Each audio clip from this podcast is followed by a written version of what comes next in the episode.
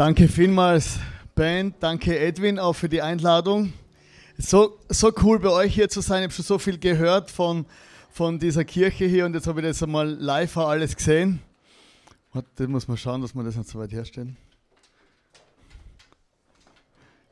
Genau. Und, und es ist einfach toll hier zu sein, weil ich kenne Edwin jetzt schon seit, ich meine, er hat schon vergessen. er hat schon vergessen, dass er mich kennt. Liegt aber nicht am Alter. genau, wir haben vor circa, vor circa 23 Jahren waren wir gemeinsam fasten. Da hat der Edwin noch einen Schnauz gehabt. Danach habe ich ihn kaum mehr erkannt. Und, und da haben wir gefastet, das war hier irgendwo in der Gegend, ich weiß schon gar nicht mehr, wo es ist, ich weiß nur, dass ich Hunger gehabt habe. Und, und das war für mich auch so ein eindrückliches Erlebnis, weil ich eigentlich in Deutschland und in der Schweiz zum Glauben gekommen bin als Österreicher und dann hier dann zurück. Und zu spüren und zu merken, dass ganz viele Menschen fasten für dieses Land hier. Und das war für mich ganz äh, außergewöhnliche Situation. Ja, wie gesagt, bin ich mittlerweile 46 Jahre alt und habe die letzten 25 Jahre äh, alle Höhen und Tiefen erlebt, die man im Leben wahrscheinlich erleben kann, meistens nicht erleben will. Also die Höhen schon, die Tiefen sind halt immer ein bisschen bescheiden. Äh, ich möchte heute ein bisschen mit euch über Erwartungen und Realität sprechen. Die Fremderwartungen, Eigenerwartungen, Fremdwahrnehmungen, Eigenwahrnehmungen und auch die Realität unseres Lebens. Und wenn man so über Erwartungen spricht und der Realität, dann geht es meistens, äh, kommt man nicht drum, dass man übers Fischen spricht. Also ich war mit meinem Freund Leo Bigger, der kleine Schweizer, in Norwegen fischen vor circa drei Jahren. Und natürlich hat man da so seine Erwartungen. Wenn man schon mal in Norwegen ist, dann hat man das Gefühl, man muss den größten Fisch fangen. Ich komme aus einer Fischerfamilie. Mein Vater war Zöllner und Fischer und ich bin ja der Fischer-Profi aus meiner Sicht. aus meiner Wahrnehmung. Und dann haben wir tatsächlich Lachs gefischt und Leo Bigger, mein Freund aus der Schweiz, der hat einen Fisch gefangen. Und ich dachte mir, ja, wenn Leo Bigger einen Fisch fangt, dann werde ich auch einen Fisch fangen. Und natürlich war meine Vorstellung meines Fisches dieser Fisch. Oder ich dachte mir, ich werde den viel größeren Fisch fangen, weil ich ja der Profi bin. Meine Realität war folgende. Eine Woche fischen in Norwegen, ich war wirklich enttäuscht vom Leben. Oder Gott, du kannst es nicht gut meinen mit mir. Der kleine Schweizer, der noch nie gefischt hat, fängt einen großen und ich fange so einen kleinen Fisch. Aber meine, meine Geschichte von meiner Fischerkarriere war hier noch nicht zu Ende. Und zwar äh, bin ich ja regelmäßig auf Facebook und irgendwann hat, mich, hat mir eine Freund eine Frau, das ist zu früh, aber passt schon, eine Frau hat mir geschrieben, hey, wir haben ein Haus in, in Florida. Und ich möchte gerne, weil du ja so, so, so, so, so, so viel arbeitest, wir möchten dir einen Timeout äh, genehmigen, dass du nach Florida gehen, gehen kannst und sogar unser Boot benutzen darfst und alles for free. In dem Moment, äh, als sie mir geschrieben hat, habe ich geantwortet, okay, ich komme. Von dann bis dann, ohne Frage, wo das ist mit Leo angerufen, wieder mein kleiner Freund aus der Schweiz. Und er hat gesagt, Leo, Leo, Leo, Leo, wir gehen nach Florida, kostet nichts, buch ein Ticket, wir gehen. Okay, wir sind alle hin, ganze Familie. Und wir gingen natürlich wieder fischen. Ich, der Hochseefischer, habe einen Fisch gefangen und das war äh, ein sogenannter Catfish. Weißt du, das ist ein kleiner Seewels. Da denkst du nichts dabei, fangst einfach diesen Seewels. Habe ihn rausgeholt aus dem Meer, unglaublich, und habe ihn so angegriffen, wie, wie man das hier auf dem Foto sieht. Was ich nicht wusste, hätte mir aber denken können, dass ja in Miami im Meer giftige Fische sein könnten. Ich greife den Fisch an und die nächste Szene war, dass der Stachel dieses Fisches mir durch die Hand ging und ich gedacht habe, mir fällt der Arm ab. Oder bist du irgendwo auf hoher See und das waren dermaßige Schmerzen, mir ist der ganze Arm eingeschlafen. Mein Gedanke war so, das Leben ist zu Ende. Äh, ich werde jetzt hier sterben. Das, ich bin immer gleich am Sterben, wenn irgendwas passiert. Frag meine Frau, das ist ganz furchtbar. Auf alle Fälle Schwer verletzt, haben wir nicht aufgegeben, gingen am nächsten Tag wieder fischen und dann ist Folgendes passiert.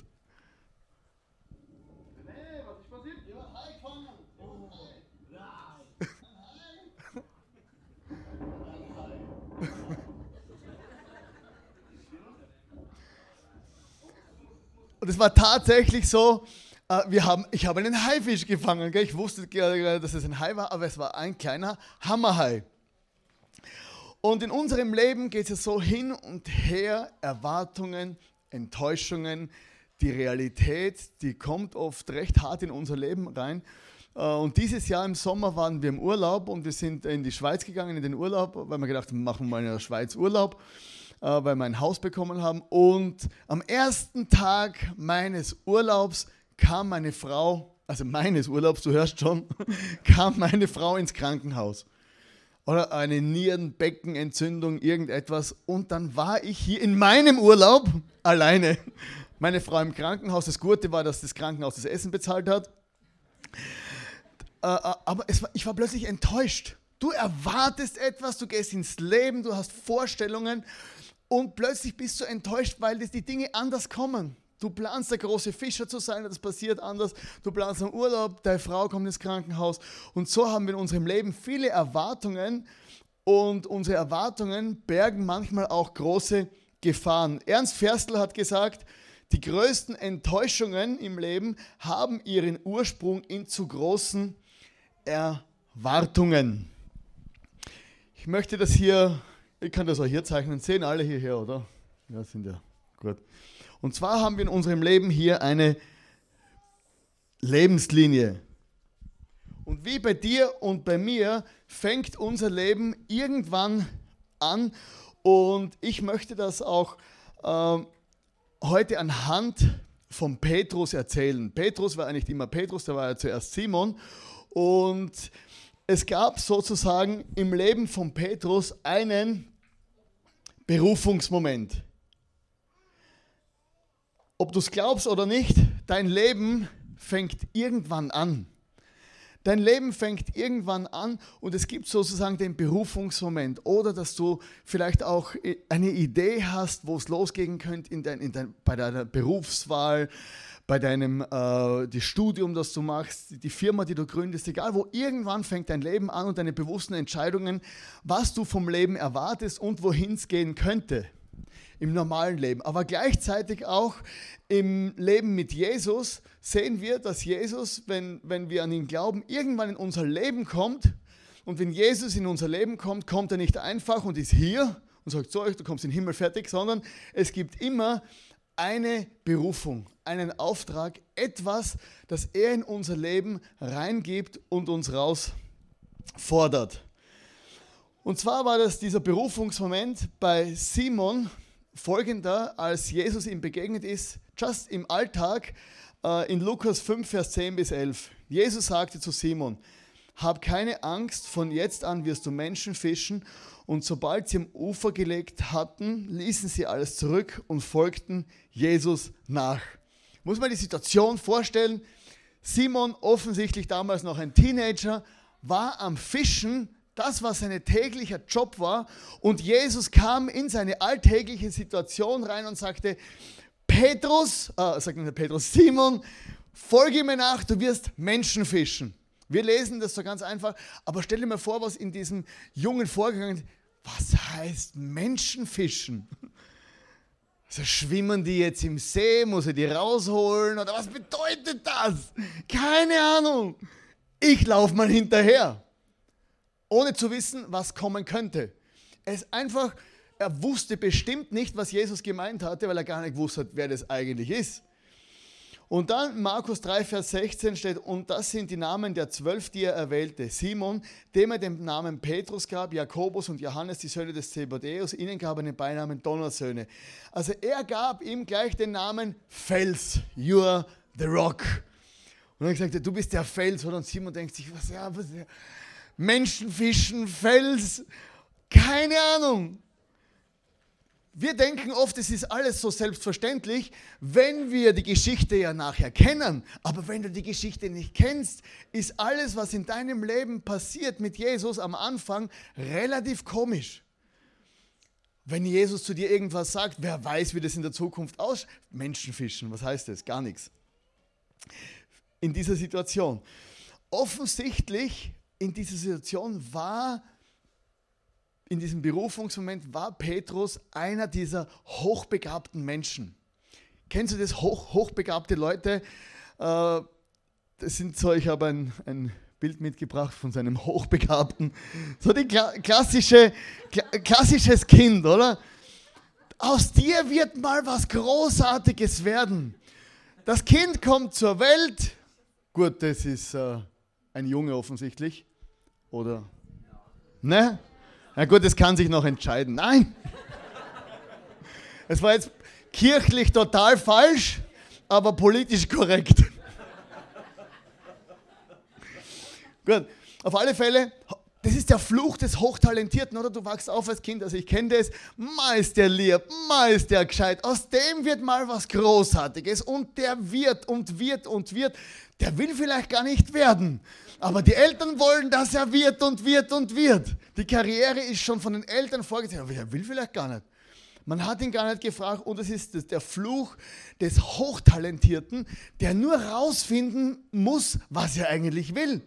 Ja, wenn er mal endlich weiß, was er will, dann wird was kurz aus ihm. So nach dem Motto Lucky Luke. Oder ich bin ja Lucky Luke-Fan und war immer begeistert. Der Mann, der schneller zieht als sein Schatten. Oder ich dachte mir immer als Kind, ja, der kann das. Das muss er können. Also nur Lucky. Und du übst dann als Junge natürlich. Und ich habe es fast geschafft. Oder dieser Mann, Petrus, profitiert von, seiner Ausgrabungen, äh, von seinen Begabungen, von seiner Ausstrahlung, von seinen Talenten. Und dann geht es natürlich los, oder packen wir es einfach an. Oder irgendwann kommt der Punkt, wo du denkst, so jetzt, jetzt, jetzt, jetzt packe ich es einfach an, jetzt gebe ich richtig Vollgas. Ich bin im Alter, ich habe gestern erzählt, ich bin im Alter von 20 Jahren zum Glauben an Jesus gekommen. Und als ich dann so ein paar Wochen gläubig war, habe ich mich umgeschaut im Reich Gottes äh, um das so auszudrücken, und habe mir gedacht, ja, wenn das so ist, das Reich Gottes hat auf mich gewartet. Also ich werde jetzt Gott helfen und dem Ganzen mal ein bisschen Schwung verleihen. Weil er mal da äh, aufräumen und, und, und ein bisschen Stimmung machen, das war ja alles aus meiner Sicht langweilig und so fast, fast ein bisschen, ein bisschen überheblich. Würde nicht sagen, es war richtig stolz, aber doch. Und ich dachte mir, die haben nur auf mich gewartet. Also jetzt geht's los, jetzt krempeln wir die Ärmel hoch und wir werden da was verändern.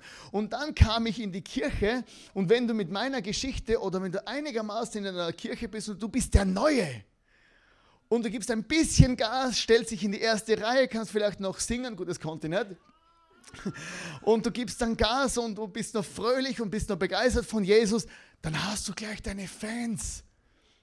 Oder, und plötzlich merkst du, ah, Fans, oder alle warten auf dich, oder der Neue, der Mann, der begeistert ist für Jesus. Die einen oder anderen sagen dir dann schon, ja, das legt sich dann wieder. Das wird schon, gell? Aber ich habe gemerkt, nein, Jesus ist, ich, ich brauche Jesus und ich bin begeistert. Und, und die Leute fanden mich ganz toll. Oder jemand, der Gott erlebt hat. Und das habe ich beobachtet. Alle, die eine Geschichte äh, erlebt haben, haben dann auch noch ein Buch geschrieben. Und alle haben das ganz toll gefunden. Und irgendwann haben wir gedacht, das ist ja wie im Zoo. Oder man hat immer die Leute hingestellt, war der schau, was der alles erlebt hat, ja schau, ja schau man an. Und da habe ich gemerkt, ja, die Realität war natürlich, dass ich im Clean-Team war. Dass ich äh, im Parkdienst war. Meine Realität war, war nicht so, dass ich dann gleich auf der Bühne gestanden bin und auch nicht erlebt habe, sondern dass ich viele Leute dann einfach äh, irgendwo dienen und mit Jesus leben lernen. Petrus war genauso. Er lernte langsam diesen Jesus kennen und er kam so in, in meine, das, wie ich dazu sage, in diese Höchstleistungsphase. Also nach der Berufungsphase kam bei Petrus diese Höchstleistungsphase, in der du merkst, plötzlich, es funktioniert. Das Ganze mit Jesus stimmt. Ich bete, er hört. Ich brauche, er gibt. Kranke werden gesund. Äh, plötzlich du, du betest um einen Parkplatz und du kriegst den besten Parkplatz in der Shopping Mall. Und das ist natürlich das größte Wunder. Oder alle anderen mag Gott nicht, nur mich. Und, und, und du merkst, der Glaube funktioniert oder Gott liebt mich, die Bibel spricht zu mir, in, in, in, der Kirche, es läuft, wir, wir, wir, es kommen andere Leute zum Glauben und es funktioniert. Höchstleistungsphase, du kommst so richtig auf Touren in deinem Glauben mit Jesus. Und so war das auch bei Petrus. Petrus hatte plötzlich Wunder, die sogar zu ihm nach Hause gekommen sind. In Markus 1, Vers 31 äh, da heilt Jesus die Schwiegermutter von Petrus. Ich weiß nicht, ob er das wollte oder auf alle Fälle war das so. Markus 1, 31. Er trat an ihr Bett, nahm ihre Hand und half ihr, sich aufzusetzen. Da verschwand das Fieber und die Schwiegermutter, also sie stand auf und machte ihnen etwas zu essen. Junger Mann, Schwiegermutter, kocht. Logisch braucht er ein Wunder das Wunder bei ihm zu Hause. Und er hat mir so, so krass, dieser Jesus kommt zu mir nach Hause, heilt meine Schwiegermutter und, und irgendwie, es fängt an zum Laufen im Leben von Petrus. Und dann geht es weiter, äh, dann kam die Situation, als, vielleicht wenn du schon mal die Bibel gelesen hast, kennst du die Situation, dass Jesus auf dem Wasser geht und seine Freunde, die Jünger, die Nachfolger sind in einem Boden. Es ist ein furchtbar schrecklicher Sturm. Und dann kommt folgende Situation, dass Jesus auf dem Wasser geht und Petrus fängt an, mit Jesus zu reden. Also grundsätzlich die Situation bis im Sturm, Jesus geht auf dem Wasser, ist alles außergewöhnlich. Und dann lief folgende Situation ab in Matthäus 14, Vers 28 bis 30. Da rief Petrus ihm zu, Herr, wenn du es wirklich bist, befiehl mir auf dem Wasser zu dir zu kommen. Dann komm, sagte Jesus. Und Petrus stieg aus dem Boot und ging über das Wasser Jesus entgegen. Als er sich aber umsah und die hohen Wellen erblickte, bekam er Angst und begann zu versinken. Herr, rette mich, schrie er. Und du musst das vorstellen, ist so krass. Jesus kommt auf dem Wasser und Petrus steigt aus diesem Boot.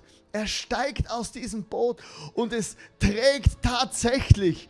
Und er, er, er macht diesen Schritt auf Jesus zu.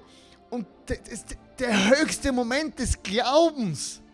Diese unglaubliche Situation, dass dieser Petrus plötzlich auf dem Wasser gehen kann mit Jesus. Und die anderen Jünger schauen. Oh, der geht tatsächlich. Und jetzt sehen wir auch, wie er dann gleich wieder untergeht.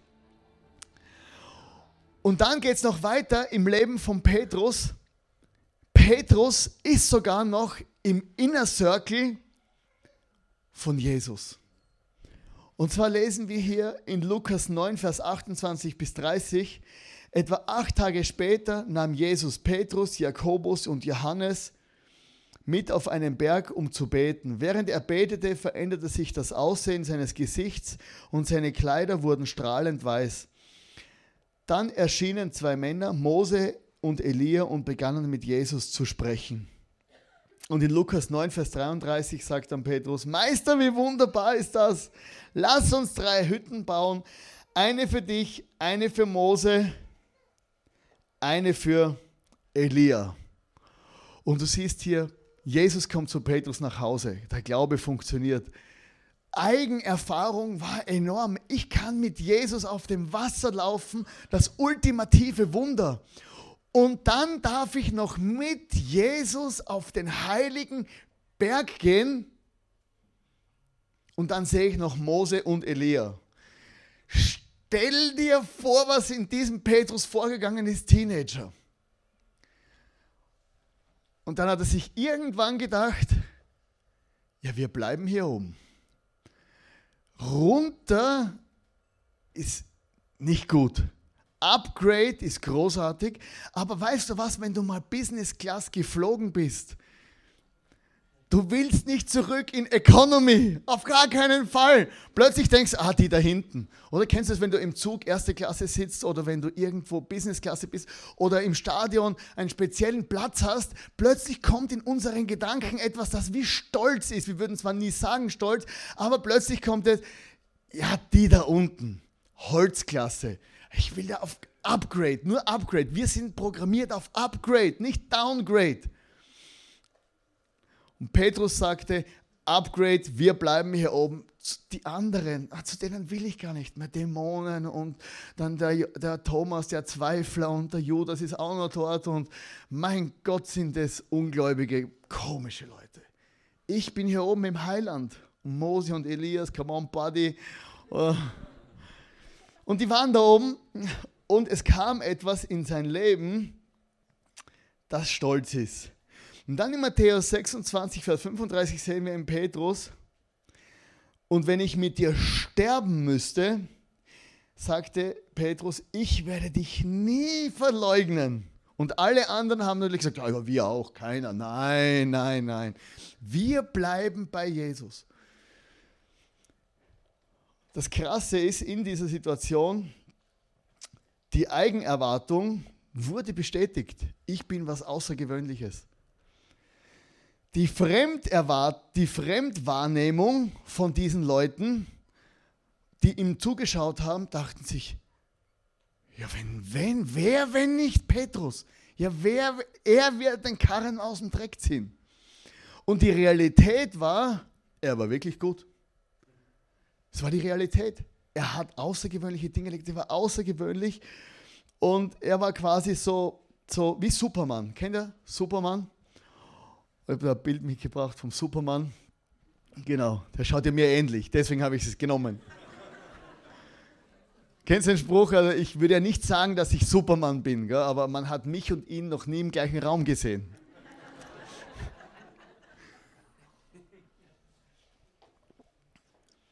Das Problem ist, wenn du dort bist, kommen viele, viele Dinge in ein Leben, die deine eigenen Erwartungen noch aufblasen. Bei, bei mir war das auch ein bisschen so. Ich habe gut gepredigt, aus meiner Sicht natürlich.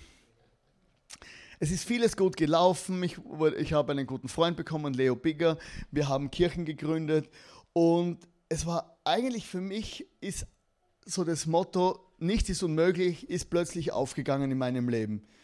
Aber ich habe auch selber gemerkt, die Leistung hat zwar gestimmt, wie bei Petrus auch, aber der Charakter war noch nicht dort, wo er eigentlich hätte sein sollen zu diesem Zeitpunkt.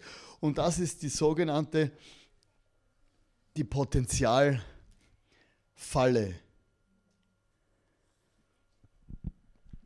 Der Mensch hat enormes Potenzial. Ich sehe das Potenzial, ich habe das Potenzial, aber ich bringe es irgendwie nicht mehr auf den Boden. Und du merkst, das Potenzial umzusetzen wird dann schwierig, wenn es schwierig wird.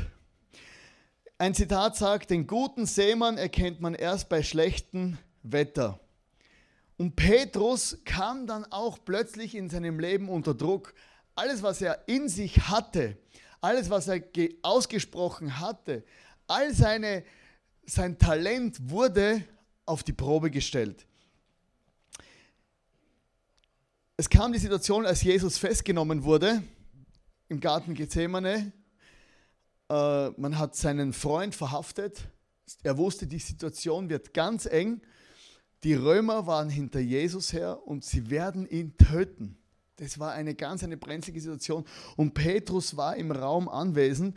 Und dann fragte ihn eine Frau, bist du eigentlich nicht auch einer von Jesus? Oh, in Markus 14, Vers 67 steht, du warst doch auch einer von, des, von denen, die mit Jesus von Nazareth zusammen waren. Petrus stritt es ab und sagte, ich weiß nicht, wovon du redest. Oder er folgte Jesus und dann in der brenzligen Situation, oder? Unfollow. Folge ich nicht mehr. Facebook-Account löschen, Instagram-Account löschen. Oder dem folge ich nicht mehr, den kenne ich gar nicht. Stell dir mal vor, Jesus, Jesus, Jesus. Nein, noch nie gehört. Der hochbegabte, talentierte Mann sagt, er hat noch nie was davon gehört und er brach zusammen und weinte. Dann sehen wir weiter in der Bibel, alle haben Jesus verlassen, auch Petrus. Am Ende des Lebens haben alle High Potentials, die Wunder erlebt haben, die berufen waren, haben Jesus verlassen. Als meine Frau und ich nach Wien kamen, äh, das war ja vor circa fünf Jahren, also es, war eine Situation, es war eine Kirche, da ist der Pastor davon gerannt mit der Worshipleiterin, leider ein Klassiker, aber eine schlimme Situation. Und man hat uns gefragt, äh, mit dem Edwin zusammen und überall irgendwie, ja, wir werden diese Kirche übernehmen. Ich habe ja gedacht, aufgrund meiner Erfahrung, meines Potenzials und meiner großen Fresse, ja, Wien hat nur auf mich gewartet. Also wenn ich nach Wien komme oder ich kann hart arbeiten, meine Frau noch härter, hab die, wir haben die Ärmel hochgekrempelt und gesagt, wir gehen nach Wien und wir werden das Ganze ganz schnell verändern und, und Erweckung bringen und die ganze Stadt wird sich verändern. In drei Monaten, in unserem Bild. Wir kamen tatsächlich nach Wien und haben uns gedacht, ja, Großstadt, kein Problem, bin zwar ein Landei, aber auch wurscht. Äh, harter Bodenmythos gibt's nicht und all diese Dinge, das war für uns quasi, das war gar nicht am Schirm. Und wir haben angefangen in Wien zu arbeiten, haben gemerkt, die Situation ist viel schlimmer, wie wir uns das jemals vorgestellt haben. Und ich habe gemerkt, durch meine tollen Sprüche geht da gar nichts. Und gedacht, okay, dann arbeiten wir ein bisschen härter und wir arbeiten noch härter, wir geben noch mehr Motivation rein, wir äh, noch mehr Vision, wir noch mehr Struktur, noch mehr Sachen. Wir haben gemerkt, es ist so schwierig. Äh, und wir wären fast untergegangen. Vor lauter Arbeit. Das war im ersten Jahr. Im zweiten Jahr bekam meine Frau Depressionen, nicht weil sie nicht hart arbeiten kann, sondern weil sie Heimweh bekam. Plötzlich haben wir gemerkt, ja, die, die, die, meine Frau, die immer lacht, ist plötzlich depressiv und kann das Heimweh nicht ertragen. Jetzt Gott, jetzt hast du uns dahin geschickt und alles, was sich so toll angefühlt hat am Anfang, Gott gehorsam, der Leiterschaft gehorsam, viel Geld mitbekommen und alles war plötzlich schwierig. Ich war traurig, ich bin jeden Tag durch die Stadt gezogen und habe mir gedacht, ja, wo, wo, wo ist meine Hut, wie werde ich Freunde finden? Ich war alleine, meine Freunde waren 1000 Kilometer weg meine Frau war depressiv. Ich konnte nicht sagen, wie es mir geht und sie durfte mir nicht sagen, wie es ihr geht, weil es einfach eine traurige Situation war. Und wir mussten aber jeden Sonntag performen. Äh, die Kirche schrumpfte. Alle Leute, die uns geholt haben am Anfang, nachdem wir da waren, sind die gegangen.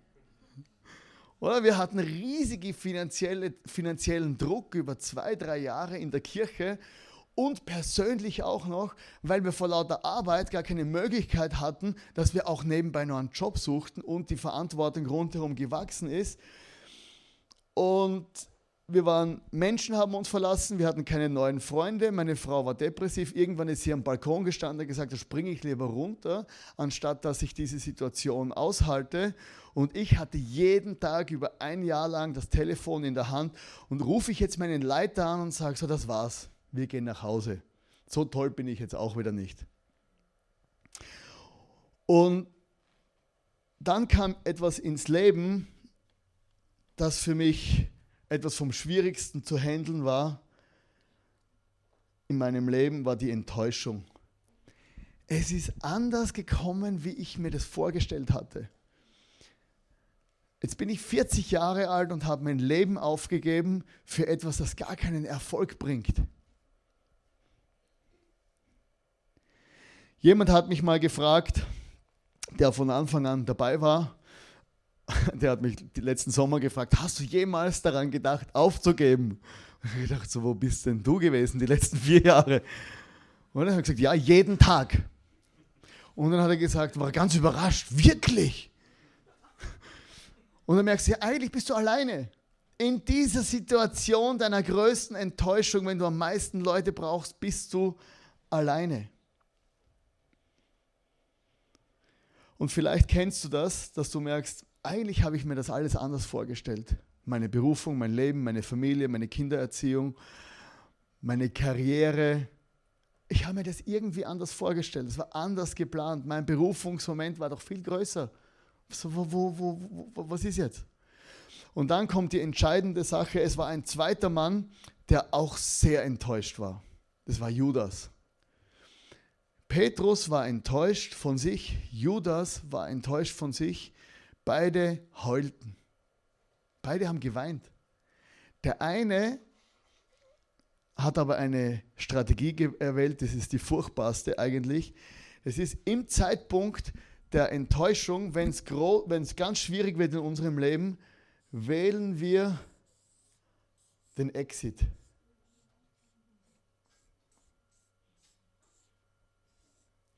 Judas hat sich selbst getötet. Er hat den Ausweg über Selbstmord gesucht, weil er die Enttäuschung nicht ertragen konnte. Menschen, die die Enttäuschung über ihre zerbrochene Ehe nicht ertragen können, suchen den Exit. Manche suchen den Exit in Drogen, in Alkohol, in Affären, auch im geistlichen Dienst. Du laufst davon. In der Band war es so geil und plötzlich ist es gar nicht mehr geil, weil ein neuer Musiker da ist. Ich bin enttäuscht. Es ist nicht mehr so schön rund, es ist mir so toll. Und du laufst davon aus der Kirche, du laufst davon, die Band lacht. Das ist ja das Schwierigste. Das sind Künstler, mein Gott, sind das Künstler. Oder? Und das musst du mal. Und dann gibt es gewisse Dinge, die kannst du einfach nicht mehr handeln. Viele Leute laufen davon, weil sie enttäuscht wurden. Sie geben ihr Ministry auf. Sie riskieren nichts mehr, weil sie mal enttäuscht wurden. Ich habe ja schon mal viel Geld gegeben, jetzt bin ich enttäuscht, weil es nicht so funktioniert hat. Jetzt habe ich schon meine Zeit investiert, jetzt bin ich enttäuscht und bin zwar, jetzt bin ich schon 50 Jahre alt, ich werde nie mehr in Kirche investieren. Ich komme zwar noch, aber ich werde nicht mehr investieren. Nicht mein Leben, nicht mein Geld, nichts. Ich werde einfach so dahin leben, dass ich gerade noch in den Himmel komme. Oder sie lassen es gleich bleiben mit Jesus. Jesus, habe ich gesehen, hat mich auch enttäuscht. Und dann sehen wir, du kannst aber auch einen Schritt weitergehen in deiner Enttäuschung, indem, dass wir lernen, was Petrus getan hat. Was hat Petrus getan am Tiefpunkt seines Lebens, an der Enttäuschung? Er ging fischen. Er ging wieder zurück zu dem, was er eigentlich wusste, das kann ich. Er ging wieder fischen. Und alle anderen haben gesagt, ja was, ja, okay, okay, was machen wir? Jesus ist gestorben, es war eine ganz dra dramatische Situation, oder die Römer hinten, Römer, Juden, Griechen, alle haben sie verfolgt. Und Petrus sagt, okay, dann geh wieder fischen. Bevor ich nichts mache und mich von meiner Enttäuschung bestimmen lasse, mache ich wenigstens das, was ich kann. Ich gehe zurück ins Daily Business.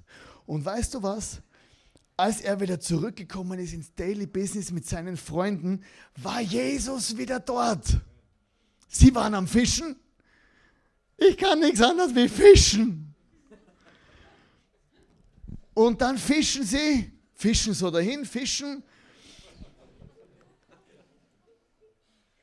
Und dann kommt wieder Jesus. Freunde, vom Ufer, diesmal nicht aus dem Wasser, er wollte sie nicht total schockieren wieder. Habt ihr was gefangen? Sie haben, und dann, nein. Und dann Johannes 21, Vers 6, dann sagt er, werft euer Netz auf der rechten Seite des Bootes aus, dann werdet ihr etwas fangen. Sie taten es und bald konnten sie das Netz nicht mehr einholen. Sie alle zusammen konnten das Netz nicht einholen, weil so viele Fische im Netz darin waren. Und dann Johannes 21, Vers 7, die Ereignisse überschlagen sich im Boot wieder mal. Dann sagte der Jünger, den Jesus liebte, also Johannes, äh, zu Petrus, es ist der Herr. Als Simon Petrus hörte, dass es der Herr war, legte er sein Obergewand an, denn er hatte es zur Arbeit ausgezogen, sprang ins Wasser und schwamm ans Ufer. Offensichtlich war er jetzt total verwirrt. Wer zieht sich an, bevor er schwimmen geht? Er zog sein Gewand an. Das war kein, kein lockerflockig, leichtes, äh, äh, äh, synthetisches Outfit. Das war ein Kamelhaarpulli, der hat sich angesoffen mit Wasser. Bist schon mal mit T-Shirt geschwommen. Ich ich habe einen Rettungsschwimmer versucht. Ich sage nicht, dass ich es geschafft habe. aber mit T-Shirt schwimmen, du saufst fast ab. Und jetzt der mit seinem Obergewand zum Pulli springt ins Wasser, zieht sich an und versucht dorthin zu schwimmen.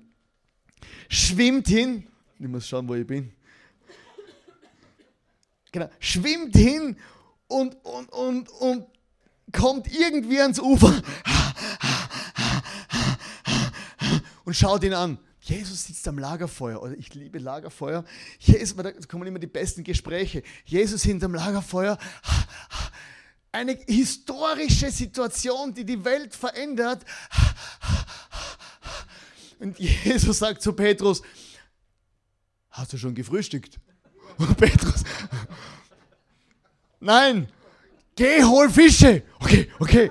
Jesus, Petrus wieder ins Wasser, schwimmt zum Boot und jetzt kommt die allergeilste Situation. Johannes 21, Vers 11. Da stieg Simon Petrus ins Boot und holte das Netz an Land.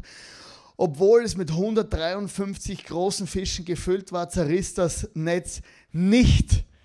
Vorher, wenn du genau liest, vorher alle zusammen konnten das Netz nicht aus dem Land ziehen, aus dem Wasser ziehen und er hat das Netz alleine aus dem Wasser gezogen. Nach dieser Begegnung mit Jesus war, war, hat er unglaubliche Power gehabt und er war von seiner Enttäuschung zu einem Comeback. Nach der Begegnung mit Jesus, Frühstück mit Jesus, kam er zurück und hat das Netz alleine aus dem Wasser gezogen und es verändert sich die Geschichte, weil er wurde plötzlich tatsächlich dieser Fels. Jesus hat ihn mit dem Namen gerufen, Jesus hat ihn aus dem Boot gerufen, Jesus hat ihn nach seinem Versagen wieder ins Calling gerufen. Jesus ruft immer wieder, egal wie groß unsere Enttäuschung ist. Und er wurde, wenn wir dann die Geschichte anschauen, wurde er dann tatsächlich dieser Fels. Er hat nicht nur das Netz alleine rausgezogen, sondern er hat angefangen, die Gemeinde anzuziehen. Er ist aufgestanden äh, zu Pfingsten, hat gepredigt mit diesem Versagen im Hintergrund. Sein Comeback war enorm. Sein Versagen und seine Enttäuschung war enorm, aber er hat nicht den Exit gewählt, er hat seinen Berufungsmoment gesucht und er kam zurück mit dieser Begegnung, mit diesem Auferstandenen, der ihm im Alltag begegnet ist. In Römer 11, Vers 29 steht, denn die Gaben, die Gott gibt und die Berufung, die er ausspricht, bereut er nicht, sie gelten für immer. Egal, was du tust in deinem Leben, egal wie tief du gefallen bist, egal wie du versagt hast vor dir selber, deine Berufung und deine Begabung, die steht und Jesus möchte dir in deinem Alltag begegnen und möchte dir zeigen, dass er über den Dingen steht und ein Gott deiner Geschichte ist. Als, ich in, als wir in Wien angekommen sind mit dieser, mit dieser großen Enttäuschung, war ein Ding, das ich mir immer wieder bewusst machte. Vor 25 Jahren habe ich Wien verlassen als Volljunkie, muss ich so sagen. Ich war am Heroinspritzen auf der Bahnhofstoilette an einer U-Bahn-Station in der Gumpendorfer Straße, Längenfeldgasse. Jedes Mal, wenn ich in die Kirche gehe am Sonntag, ist das meine U-Bahn-Station. Ich steige an der Längenfeldgasse aus, wo ich vor 30 Jahren angefangen habe und fast gestorben wäre. Wo mich der Teufel töten wollte, predige ich jetzt jeden Sonntag, außer wenn ich hier bin nicht. Jeden Sonntag. Und jeden Sonntag sagt Gott zu mir, ich bin ein Gott deiner Geschichte. Ich wollte nie zurück nach Wien. Nie. Was zu dir, was zu in Wien. Und Gott hat gesagt, okay, das ist der Ort, wo ich möchte, dass du bist. Geheilt, emotional, äh, getrennt von der Vergangenheit und dort kannst du Gott dienen. Auch wenn die Enttäuschung groß ist, die Berufung ist größer wie unsere Enttäuschung. Und ich möchte dich einladen, einfach das zu glauben. Auch die Band kann gerne auf die Bühne kommen. Ich weiß nicht, wo deine Enttäuschungen sind. Weißt du, das ist kein einmaliger Moment. Enttäuschung ist kein einmaliger Event. Wir werden immer enttäuscht. Von deinen Kindern, dann sind es die Enkelkinder, dann ist es die Firma, die Wirtschaft, der Pastor. Der ist ja immer schuld. Leider, das ist unser Job, immer schuld zu sein, einmal in erster Linie. Aber unsere Enttäuschung, wenn du den Exit suchst, dass du einen Schuldigen suchst, wirst du ein Problem haben. Wenn du davonlaufst, wirst du ein Problem haben. Vielleicht ist eine Enttäuschung in deinem Leben wie eine Perlenkette und du denkst, das kann ich gar nicht ertragen. Und es gibt Dinge im Leben, die sind kaum zu ertragen. Es gibt Dinge im Leben, von denen weiß ich wahrscheinlich gar nichts, von denen weißt du gar nichts. Wie schlimm Enttäuschungen sein können. Und Enttäuschungen sind immer real für dich. In der Zeit, als wir in Wien waren, habe ich gesagt, ich bin so enttäuscht. Und alle Leute haben gesagt, ja, du wohnst in der schönsten Stadt der Welt. Ja, hilft auch nichts. Ja, du hast ein Auto geschenkt gekriegt, du hast so viel Geld, du kannst rumreisen. Ich war trotzdem enttäuscht. Das war meine Realität. Und in meiner Realität will Gott mir begegnen. Und in deiner Realität will Gott dir begegnen, der auferstandene Jesus im Alltag und will dir neue Kraft geben, dass du ein Comeback hast. Nach deiner, vielleicht bist du 20.000 Mal schon von dir selber enttäuscht. Und 20.000 Mal steht Jesus vor dir und sagt, come on, gehen wir noch eine Runde. Geh mal frühstücken. Bring was mit. Und weißt du, ich liebe Jesus, weil er mir in meinem Alltag begegnet. Nicht nur im Sonntag, nicht nur auf der Conference, nicht nur im YouTube-Video, sondern in meinem Alltag, dort wo ich bin. Dort wo du bist, will Jesus uns begegnen. Lass uns gemeinsam aufstehen, es wäre schön. ich möchte euch keinen Aufruf machen, sondern ich möchte einfach für uns alle gemeinsam beten, dass wir diese Begegnung haben mit Jesus. Vielleicht ist Jesus heute hier und möchte dir das erste Mal begegnen. Dann kannst du gerne nachher noch vorkommen und wir würden gern für dich beten. Aber vielleicht bist du heute hier, dass du merkst, so toll bin ich gar nicht ich muss eigentlich runterfahren und die kleinen Dinge tun. Oder vielleicht bist du hier und hast wirklich massive Enttäuschungen erlebt. Oder vielleicht bist du auch hier, dass du merkst, ich habe Gaben und Talente, aber ich setze sie gar nicht ein.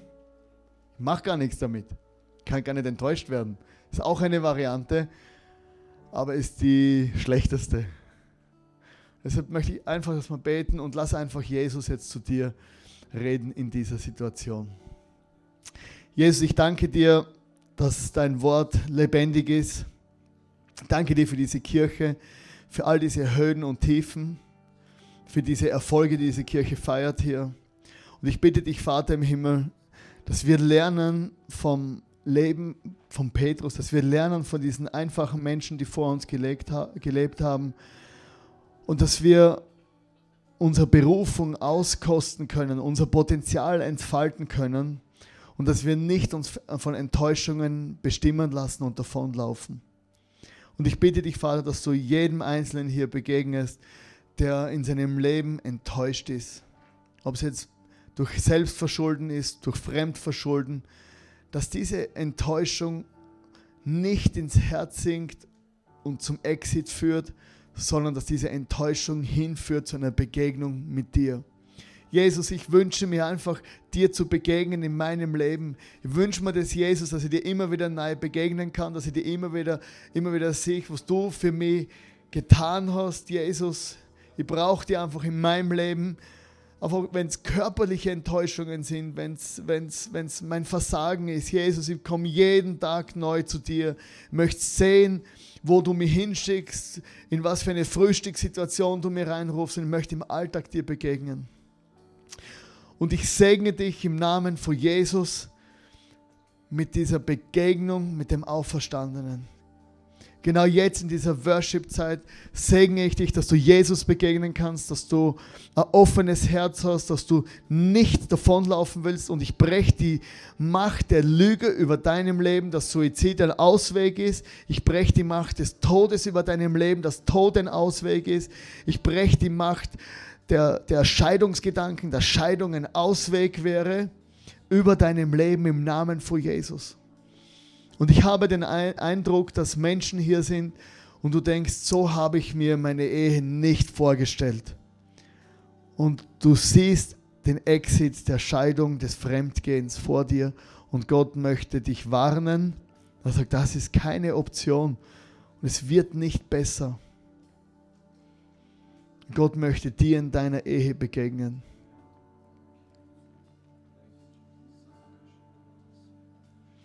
Und ich sehe vor mir einen Mann, du hast äh, hart gearbeitet in deinem Leben. Ich sehe so einen Mann, der so wie eine Schreinerarbeit, äh, so eine Tischlerarbeit äh, verrichtet. Du bist ein harter Arbeiter und hast viele Talente in praktischer Arbeit und hast gesagt, warum soll ich für andere mich einsetzen? Warum soll ich arbeiten und anderen Menschen helfen? Und ich empfinde, dass Gott zu dir sagt, Hilf Menschen mit der Gabe der Handarbeit, die ich dir gegeben habe. Wenn das auf dich zutrifft, kannst du gerne nachher auf mich zukommen. Dann können wir gemeinsam nur beten. Ich möchte dich einfach segnen, jetzt auch für diese Worship-Zeit mit einer Begegnung mit Jesus, mit einem offenen Herzen. Jesus, begegne du uns und rühre uns neu an. Wir brauchen dich einfach. Amen.